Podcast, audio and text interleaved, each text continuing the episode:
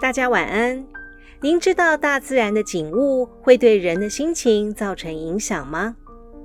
人们的修身养性不可能脱离周围环境，也就是说，人与大自然间是相互沟通融汇的。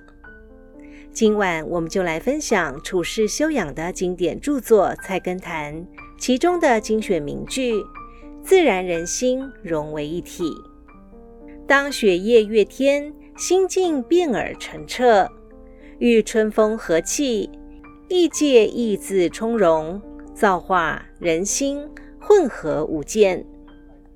这句话的意思是，在雪花纷飞、皓月当空的夜晚，心情会变得宁静清朗；在和风习习、春意盎然的日子里，心境自然会恬适平和。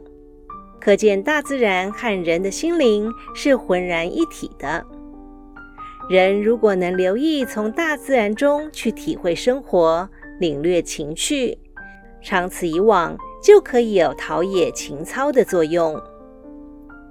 以上内容取自《菜根谭》，作者为明代文学家洪应明，针对修养、人生处世、出世等哲理编著而成的语录。希望今晚的内容能带给您一些启发和帮助。